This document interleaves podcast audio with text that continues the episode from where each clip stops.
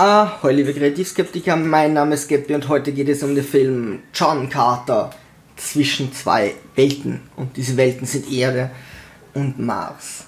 Ähm, das Ganze geht auf die Buchreihe vom Autor von Tarzan zurück und zwar äh, wurde das auf Deutsch übersetzt mit John Carter von Mars.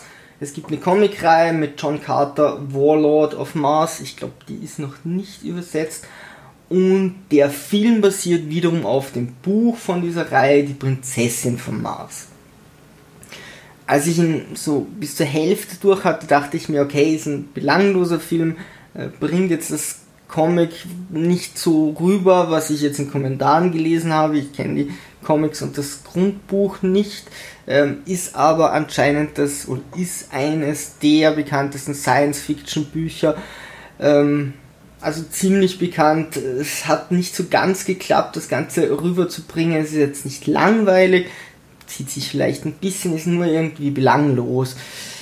Ähm, dann äh, fiel mir aber doch die ein oder anderen Punkte auf. Zum einen die Charakterisierung des also John Carters. Das ist übrigens der Schauspieler, der auch Gambit spielt bei Wolverine, wo Gambit ziemlich verbraten wird. Ähm, aber der, der ist okay, also würde ich jetzt nicht negativ sehen. Mm, der versucht am Anfang immer wieder zu fliehen. Das Ganze ist am Anfang so ein Wild Wild West Setting und von dort kommt er dann zum Mars. Er versucht mehrmals zu fliehen und das soll ihn wohl irgendwie zu charakterisieren. Die wollen, dass er für sie kämpft, so für die Südstaaten, glaube ich. Und ähm, ja, er haut dann ab, wird wieder gefangen, haut wieder ab, wird wieder gefangen. Irgendwie funktioniert es dann so halbwegs. Es soll zeigen, er kämpft nicht für andere, also das machen sie schon klar. Er kämpft nicht für andere, ähm, aber er setzt sich schon für die gute Sache ein. Also der Colonel, ähm, der Hauptdarsteller von Breaking Bad, ähm, wird dann angeschossen von Indianern und dem hilft er dann schon wieder. Es ist ein bisschen eine komische Charakterisierung, weil so ein bisschen ja, wenn du dreimal fließt und dreimal gleich wieder ähm, gefangen genommen wirst, wirkt das ein bisschen lächerlich. Der ganze Film fängt anders an, also der Hauptcharakter ist schon tot und sein Leib soll irgendwie ähm, aufgebahrt werden in einer Kammer, die man nur von innen öffnen kann. Und jemand anders erbt, erbt, erbt, erbt sein ganzes Vermögen, also da gibt es eine, eine übergeordnete Story und dann kommt dieser ganze Film es ist dann so, dass ähm, er dann in so eine Höhle kommt. In dieser Höhle ist offensichtlich ein Schatz. Er hat da schon ein bisschen Gold gefunden. In Wirklichkeit ist in der Höhle einer vom Mars. Da gibt es mehrere Fraktionen, unter anderem die Weißen, die sind so die Hauptantagonisten. Oder die, die, die Marionettenspiele im Hintergrund. Äh, die sind eben menschenähnlich oder eigentlich Menschen und der hat ein Gerät und schickt ihn mit diesem Gerät auf den Mars. So kleines Teil, was in die Hand passt und sagt dann den, den Namen dort von Mars. Mars ist kein toter Planet, sondern der Mars äh, ist bewohnt zu dieser Zeit, aber ist beim, am Sterben und eben knapp davor ähm, kaputt zu gehen. Die Prämisse ist, John Carpenter, äh, John Carpenter, John Carter, Entschuldigung, äh, kommt auf den Mars und ist den Leuten dort insofern überlegen, weil der Mars so ein glaube ich, unter 40% äh, Schwerkraft hat im Gegensatz zur Erde. Das heißt, seine Physis ist einfach stärker. Er kann dort höher springen, wie Leute am Mond zum Beispiel. Ähm, das soll ihn einfach stärker machen und wahrscheinlich ist die Gegenprämisse einfach, dass die anderen, naja, eine ganze Welt sind, also eine Masse und er eben nur dadurch hervorsticht. Wird äh, da ein bisschen schwach gezeigt, denn zum einen gibt es ganz viele Menschen, die die gleiche Physis haben. Also das sieht man, das sind die roten, die, ähm, die roten, die weißen und ich glaube noch eine Farbe, egal, die kommen glaube ich nicht vor. Die andere Farbe, die grünen sind dann wirklich Marsianer. Auf jeden Fall haben die ganz offensichtlich die gleiche äh, Farbe. Die Prinzessin, ja, die muss natürlich Mensch sein, weil wer rettet schon eine Prinzessin, wenn die außerirdisch aussieht? Das würde irgendwie den ganzen Film äh, ein anderes Licht äh, rücken also vom Aussehen her merkt man schon nicht viel und dann kann er auch wirklich nur springen oder hat ein bisschen mehr Kraft. Die Kraft wird aber wirklich am schlechtesten gezeigt, denn es gibt dann diese Marsmenschen, diese grünen Menschen, die sind wesentlich dünner, die sind aber auch größer, haben vier Arme. Okay, da könnt ihr jetzt meinen, okay, die haben weniger Physis, dann müsst ihr, müssten sie aber zeigen, dass er körperlich überlegen ist. Machen sie aber nicht, denn irgendein Typ nimmt den und hebt den einfach so hoch.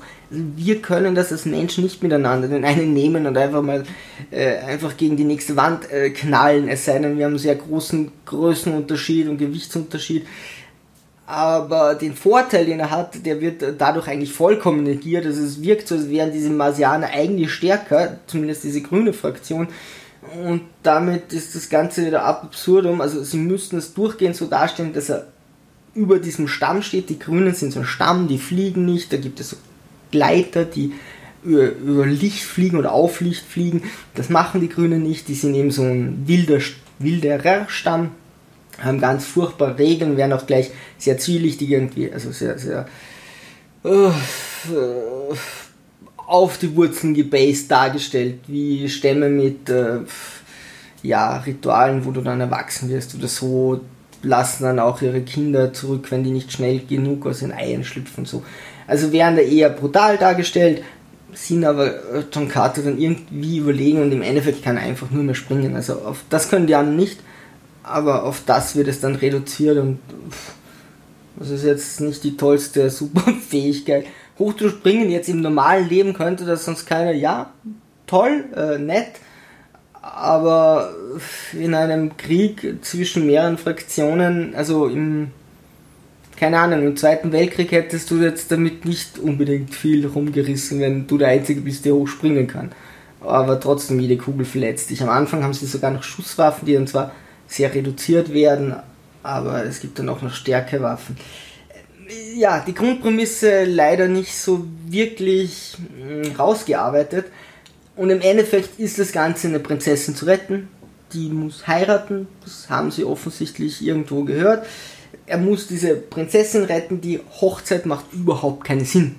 Also es gibt diese Weißen, die so die Bösen sind und dann gibt es noch einen Roten, nee, ja, egal, irgendeinen anderen, der den Bösen spielt bei 300. Der will dann diese Prinzessin heiraten, hat aber ganz andere Pläne. Diese Hochzeit macht überhaupt keinen Sinn. Und es wirkt so, als hätten sie gehört, okay, bei Geschichten, ach, wenn eine Prinzessin gerettet wird, dann wovor? Vor der Hochzeit. Und jetzt muss die noch schnell irgendwie heiraten es gibt dort also eine Gruppe von Antagonisten und den Antagonisten, die alle irgendwie keine besondere Motivation haben. Die Weißen so, so und so nicht nachvollziehbar und langweilig nachvollziehbar vielleicht, aber es könnte wohl kaum eine langweiligere Motivation geben. Äh, und dann noch, okay, wir heiraten, ja, toll.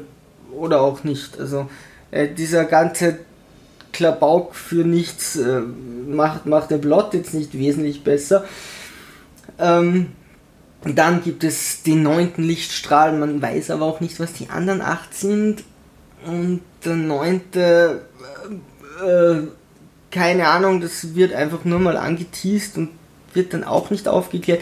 Wäre vielleicht jetzt im nächsten Teil, aber auch so irgendetwas, was auf der Seite läuft, wo man sich denkt, ja, schön, äh, neun Lichtstrahlen muss wohl wichtig sein.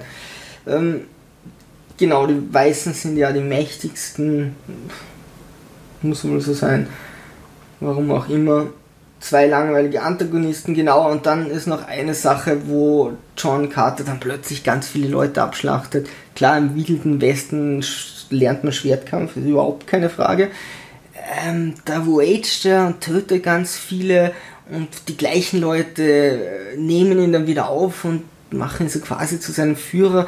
Wo ich mir denke, hau mir ordentlich auf die Schnauze und dann respektiere ich dich, aber er schlachtet die ab. Äh, warum er das auch plötzlich kann und vorher nicht, dann ist er ihnen wieder plötzlich physisch überlegen, obwohl der eine ihn vorher hochgehoben hat. Ey, da ist irgendwie kein so roter Faden, dass man diese Welt verstehen könnte, wie die physikalisch funktioniert, ist ja okay, dass sie am Mars sind und, und weiß Gott was, aber eben rauszuarbeiten, wie, wie die Verhältnisse sind, ja, plötzlich raged er da rum und dann ist er, ist er wieder angesehen. Führt dann auch nicht zum richtigen moralischen Ende äh, oder, oder einer moralischen Aussage. Okay, sei es drum. Ja, langweilig ist der Film nicht. Es kommt so ein Hund vor, so ein Marshund. Mein Gott, ist der süß und lustig. Der kann furchtbar schnell laufen, ey, ich mag dieses. Das, das gehört in viel mehr Filmen rein, es ist großartig. Und ich muss sagen, das Ende ist gut. Also das Ende war zumindest, ich weiß jetzt nicht, ob das Ende es wirklich wert ist, den ganzen Film anzusehen. Sei es ein verregneter Nachmittag und man hat Zeit.